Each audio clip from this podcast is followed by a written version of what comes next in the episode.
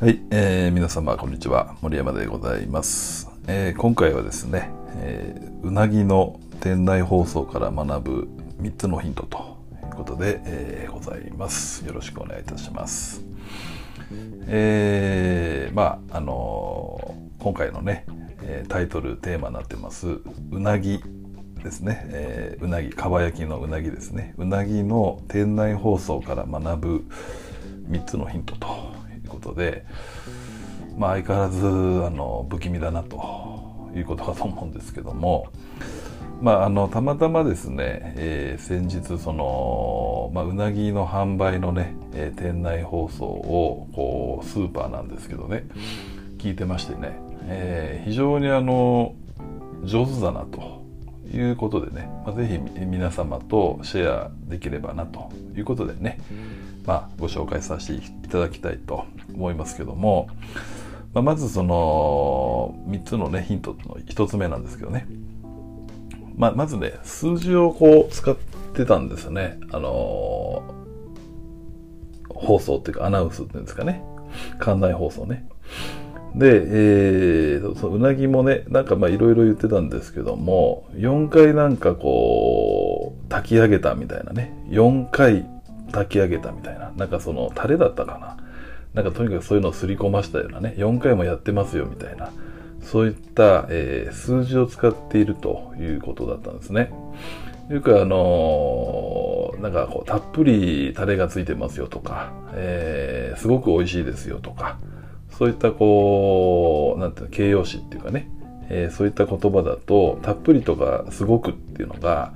まあ、人によってその基準が違いますからこう自分に置き換えられないんですね自分事としてなかなか取りうん取り入れにくいというかイメージしにくいと、まあ、よく言うね、えー自己投影というところになりますけども、まあ、その4回って言われるとねあ4回やったんだというのがあまあ誰しもがまあわりかしですね、えーたっぷりとか、えーすごくというよりも、えイメージできると思うんですよね。まあ、そういう形で、まあ、数字を使われてるのですごくその放送を聞いててなんかまあ美味しそうだなっていうかね貴重な感じがするなということがまありました。で、え2つ目なんですけども、えーまあ、メリットをね、えーまあ、提案してるっていうか提示してるっていうのかな。えーでその、まあ、メリットっていうかね一応その限定性の法則ってご存知かと思いますけども、まあ、そのいわゆるそのうなぎをね、えー先行予約ですよ。まだ販売してない状態ですね当時。先行予約していただいたいただくとお5%引きというね、えーことでした。先行予約していただくと5%引き、ねまあ、その後に、えー当日買うよりもという表現があったんですよね。なのでそのうなぎに関して、まあ、たった5%っていうね響きではあるんだけども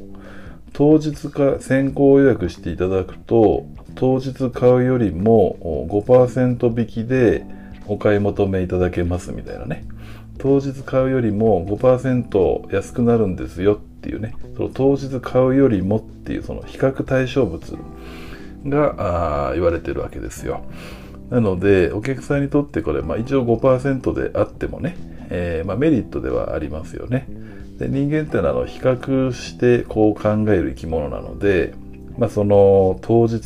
購入するのと先行予約して買うのでは5%違うということじゃないですか。なので、その当日とその先行予約という、その比較できるものを提示して、その上でまあさらに5%引きですよというまあアナウンスをしてたんですね。なので、まあ大した数字じゃないとは思うんですけど、一般的に。まあなんかその先行予約した方がいいんじゃないかなっていうね、えーまあそういうこう感情を芽生えさせたアナウンスだったなと。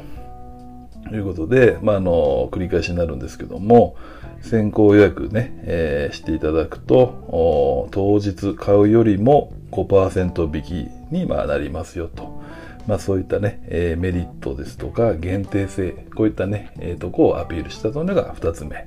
の、まあ、ヒントというかね気づきです。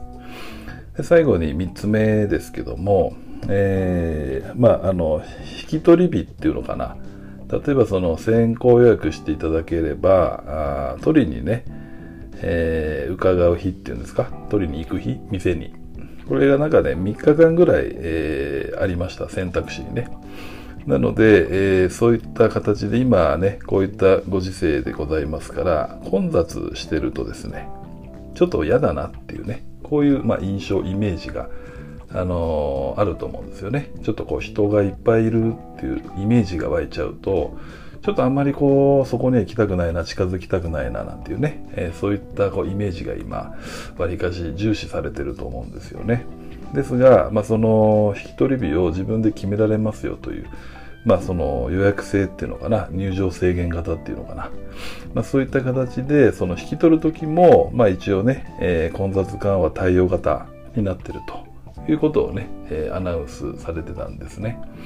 まあ、あのー、そんなね、あの、大げさに大した内容じゃないかもしれないけども、すごくね、その、なんていうかな、マーケティングっていうか、こう基本をね、しっかり押さえてるなっていうことでね、えー、なんか感心してしまいましたんでね、まあ、ぜひ皆さんにもシェアできればと思います。もう一度ね、えー、確認しますと、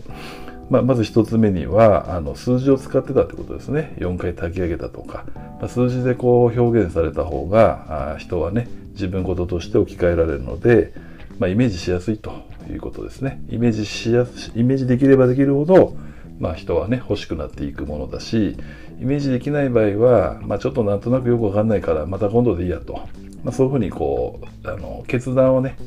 意思決定を先送り先延ばしにする傾向が、まあ、あるわけですよね。まあ、そういったことで数字を使われていたということ。それからあ放送ではあるんだけども、まあ、メリットとかね限定性の法則をきっちり出してるということで、まあ、人間はね比較対象比較対象物っていうかそういったのがあるとお、まあ、考えやすくなるんですけども、まあそのね、繰り返しになっちゃうんですけどね、先行予約していただくとという先行予約というものと、当日買うよりもという当日、これを比較していただくと、5%引きになりますよというメリットとその限定性の法則があったということ。そしてね、えー、3つ目最後ですけど、先ほど申し上げた、その引き取り日を決めれるっていうかね、まあこういったご時世ですから、その、混雑緩和っていうのかな、えそういったね、えー、ちょっとこう、なんていうかな、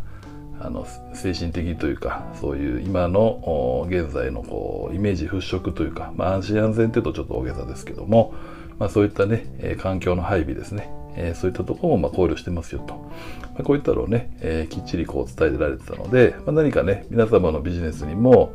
何か活用していただける部分があるんじゃないかなというふうにね、え思いましたんで、え、ご紹介させていただきましたということでねえ、今回はうなぎの店内放送から学ぶ3つのヒントということでございました。